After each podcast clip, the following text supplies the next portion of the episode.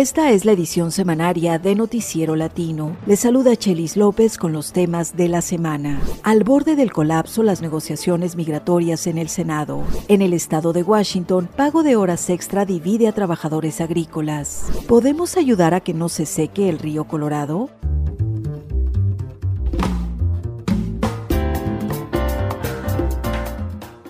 En medio de un clima polarizado por el juicio político al secretario de Seguridad Nacional Alejandro Mayorkas y la injerencia del expresidente Donald Trump, las negociaciones en el Senado para una propuesta migratoria están al borde del colapso. Sin embargo, el liderazgo demócrata en el Senado espera que puedan llegar a un acuerdo. Mientras tanto, activistas y abogados urgen a que los acuerdos cumplan con las obligaciones legales y humanitarias firmadas por Estados Unidos en acuerdos internacionales. Con los detalles desde la ciudad de Washington, José López Zamorano.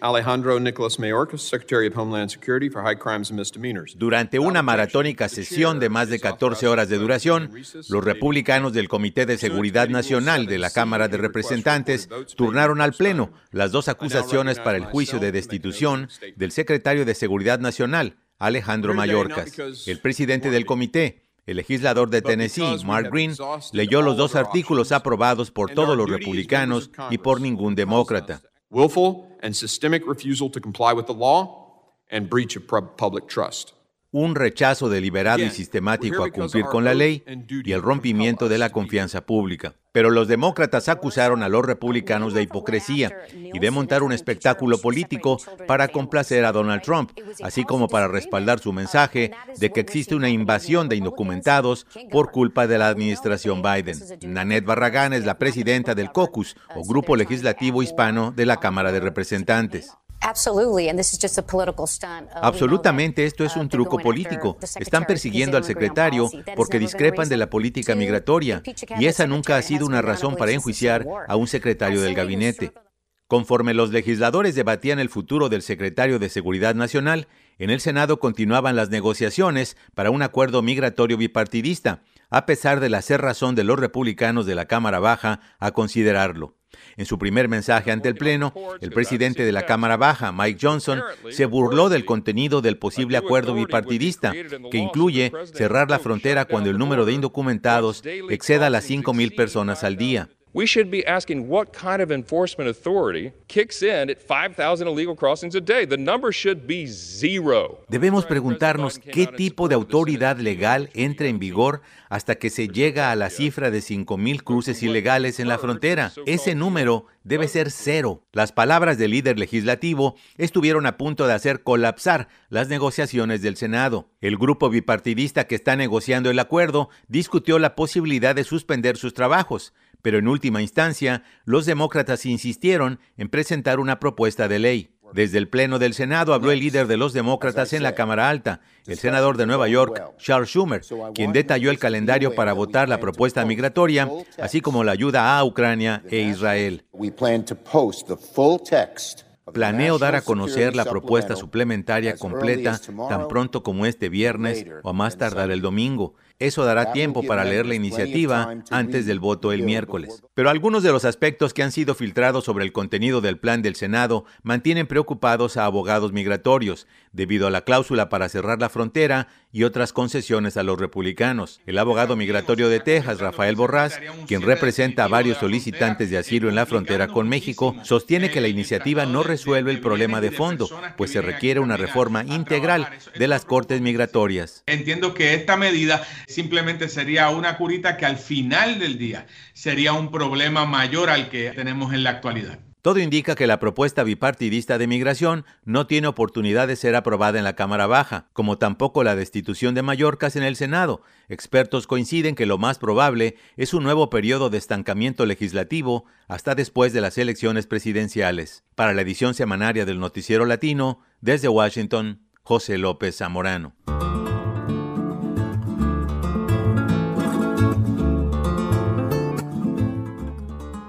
Ya se cumplió el primer mes de que los trabajadores agrícolas del noroccidental estado de Washington tienen derecho a ganar pago extra después de 40 horas de trabajo, como lo establece la ley laboral federal. Sin embargo, la industria agrícola que ha reportado ganancias récord sigue presionando para que se autoricen excepciones. Este debate se está dando también entre los trabajadores agrícolas y sobre la controversia, Johanna Bejarano nos reporta desde Olimpia, la capital del estado. Cientos de trabajadores agrícolas marchan por las calles de la capital del estado, Olimpia. Se detienen frente al Capitolio durante su tradicional Tribunal Anual de Trabajadores del Campo. Defienden la ley de pago de horas extras aprobada hace tres años. Días después, en otra manifestación, también en Olimpia, se escuchó una historia diferente. No queremos overtime, queremos más horas. María Cabrera, una madre soltera con un hijo estudiante y muchos gastos de su hogar, dice que ya no le dan más horas de trabajo y con solo 40 horas semanales no le alcanza. Yo quiero que mi hijo estudie y yo con 40 horas no voy a poder ayudarlo. Lo que sucede es que en lugar de pagar overtime, están contratando a trabajadores temporales, dice Octavia Santiago, una trabajadora agrícola y miembro del comité ejecutivo del sindicato Familias Unidas por la Justicia. La compañía prefiere gastar las pensiones de los taxpayers en sistema laboral más caros como el H2A en lugar de pagar horas extras, overtime, a los trabajadores que ya viven aquí en nuestra comunidad. Muchos de estos trabajadores vienen de México y Centroamérica, y eso lo conoce muy bien Zenaida Pérez, una trabajadora de Nuxac, un pueblo al noroeste del estado, cercano a la frontera con Canadá. Ellos están diciendo, ¿verdad?, que no hay mucha gente aquí para trabajar, levantar la cosecha en la temporada, pero hay mucha gente aquí en la comunidad donde yo vivo, que es en Nuxac y en Everson, en Linden, sin embargo, para la directiva del Center for Latino Leadership, Maya Espinosa, quien organiza manifestaciones contra la ley del tiempo extra,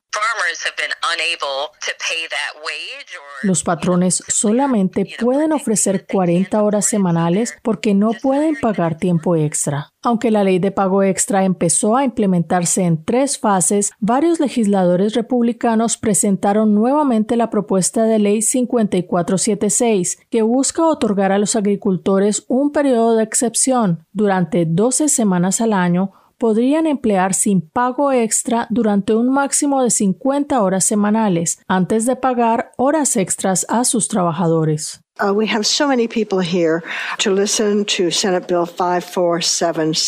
Esta semana, trabajadores agrícolas, agricultores y líderes de organizaciones dieron testimonio en la legislatura estatal. Pero para Rosalinda Guillén, directora de Community to Community, otra organización que apoya el overtime para los trabajadores agrícolas, la ley no es el problema. Dice que el problema son las intimidaciones que hacen a los trabajadores porque los agricultores, especialmente las grandes corporaciones, hacen lo que pueden para evitar pagar tiempo extra. Y dice, esa es una maniobra política para enfrentar a los trabajadores entre sí. Yo no escucho trabajadores de otras industrias diciendo que no quieren que haya leyes que se les paguen overtime a ellos. ¿Por qué los trabajadores agrícolas se pelean para no ejercer ese derecho? Concluye la líder comunitaria Rosalinda Guillén. Es un beneficio que merecemos. Para la edición semanaria de Noticiero Latino, Johanna Bejarano.